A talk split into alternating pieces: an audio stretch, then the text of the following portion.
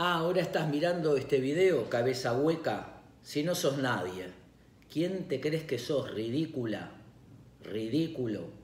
Te querés vender ahora. Tómatela, pedazo de estúpida. Bueno, de eso quiero hacer la reflexión en esta hora. De los escritos anónimos. De los que te agreden en las redes de manera anónima.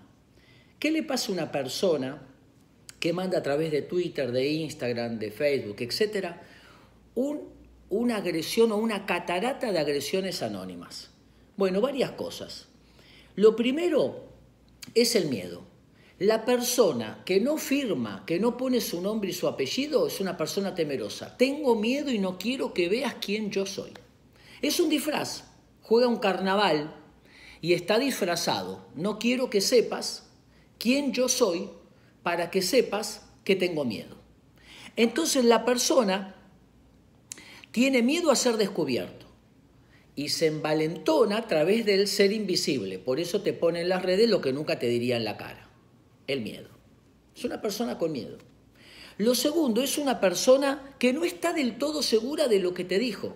Claro, porque hay una parte de su identidad que al no firmar, al no poner su nombre, una parte de sí misma dice, no estoy del todo seguro de lo que te acabo de decir. O sea que borra con el codo lo que escribió con la mano. Ese anonimato es inconscientemente la manera de yo no estoy totalmente seguro de todas las agresiones que te dije. Y lo tercero, su dificultad de negociar. Si yo tengo una diferencia con alguien o no estoy de acuerdo, yo busco negociar, busco el diálogo, no la agresión. Entonces es una persona que no sabe levantar el teléfono y decirle, che, mira, me molestó esto, no estoy de acuerdo con esto, y hablarlo cara a cara. Es decir, tiene pocos recursos comunicacionales. ¿Cuál es el objetivo del escrito tóxico? El objetivo es aniquilarte, quiere matarte, sí. Quiere, tiene un impulso asesino verbal. Por eso es una catarata de agresiones. Por una cosa es no estoy de acuerdo, no lo comparto, y otra cosa es el insulto tras el insulto. En vez de tirarte una piedra, te tiró con una palabra. En vez de lanzar un, tirar una lanza, te tiró una agresión verbal. La persona busca aniquilar y busca, te quiero destruir, es el mensaje, pero no quiero que sepas que soy yo. No quiero que veas mi identidad. En realidad el que está agrediendo de manera anónima se está agrediendo su propia identidad porque no dice quién es. Ahora, es decir, que la persona agresiva anónima nunca conecta con su fondo yoico. Me da vergüenza que sepas que soy yo quien te quiero destruir, que te quiere agredir. Es una persona resentida, tiene angustia sin resolver y por más catarata que haga de agresiones no lo alcanza a resolver. Si uno se acerca a un león, eh, por más que le digas hola leoncito, el león salta y te comió. No tiene el impulso, está desnudo, no tiene censura. Nosotros tenemos censura a nuestros impulsos, le ponemos pausa, decimos que no, no lo ejercemos. Entonces, la persona agresiva verbalmente es una persona que eh, quiere negar, se niega a sí misma su instinto psicopático, su necesidad de destruir al otro. ¿Y por qué lo hace público? Porque hace activo públicamente lo que vive internamente y pasivamente. Si a mí me duele la cabeza terrible, tengo un dolor de muela, voy al dentista y me saca un pedacito, tenía un pedacito de diente. Lo interno es más chiquito que lo externo. El dolor externo es inconmensurable. ¿Qué hace el agresivo? Expresa un dolor inconmensurable. ¿Por qué? Por una herida interna de angustia y de propia frustración que no logra identificar y resolver. Para terminar este video de reflexión, ¿Qué le pasa al receptor?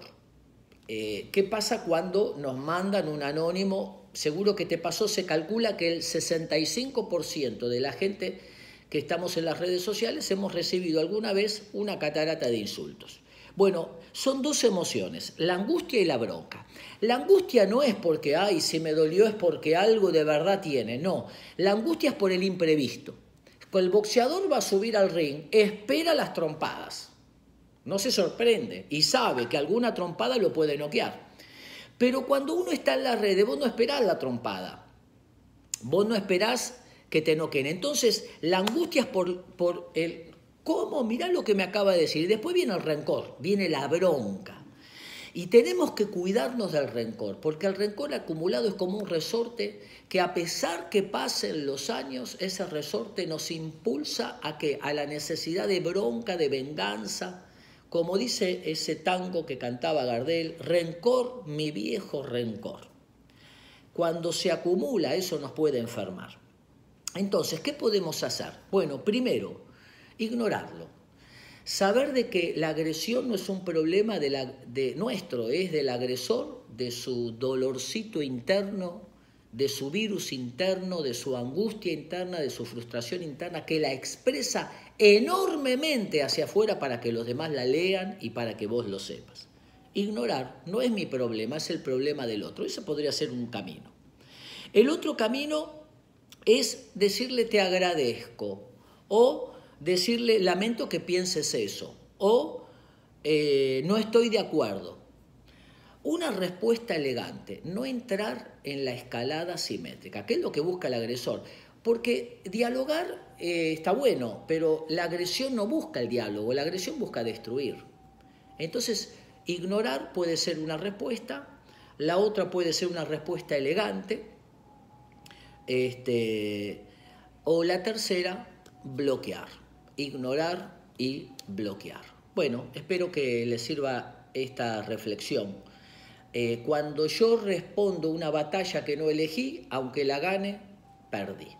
Y hay un pasaje interesante en la Biblia del sermón, el famoso sermón del monte de Jesús, que Jesús dice, a tus enemigos, dice, eh, dice, te lo, te lo voy a leer porque me llamó la atención mientras preparaba esto, dice, eh, yo les digo, amen a vuestros enemigos, bendigan a los que os maldicen, hagan el bien a los que aborrecen y oren por los que os, ultrajan y los persiguen.